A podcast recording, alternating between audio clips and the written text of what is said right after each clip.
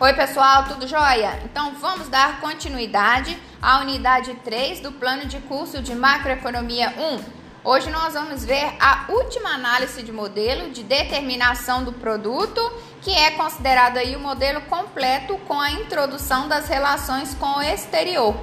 Esse modelo a gente consegue né, é visualizar ele em determinados países, por exemplo, seja no Brasil, seja nos Estados Unidos, seja na Argentina, seja na Espanha, dentre outros países. Porque em todos esses países citados, a gente percebe uma economia com a presença do governo e com o setor externo, ok?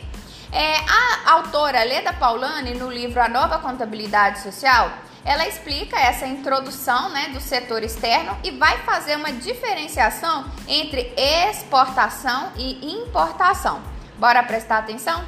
Para ela, a introdução do resto do mundo acrescenta um elemento de demanda, que é as exportações, e um elemento de vazamento de renda, que é considerada né, as importações. Então, qual que é a diferença de exportação para importação? As exportações correspondem à demanda do resto do mundo por produtos feitos no país. Por exemplo, o Brasil. O Brasil produz bastante soja e exporta para a China, ok? Agora já as importações. As importações correspondem à demanda de residentes por produtos feitos no exterior.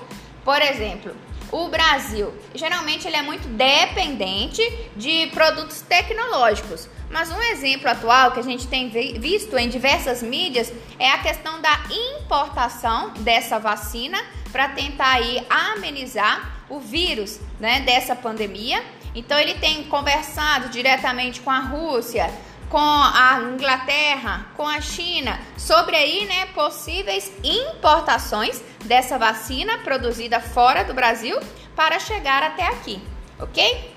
Bom, então é importante lembrar que para essa análise desse modelo de uma economia com o governo e o setor externo, a gente precisa considerar as exportações como exógenas, ou seja, não dependem do nível de renda interna.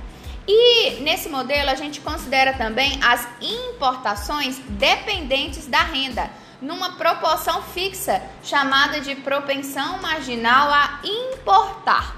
Então, dado todos, né, todas essas informações, a gente consegue chegar na fórmula final, ok? Que tanto que é a, é mais utilizada, seja né, para concurso de economia, seja para Ampec, dentre outros, porque é um modelo mais real, né, que aproxima mais da realidade.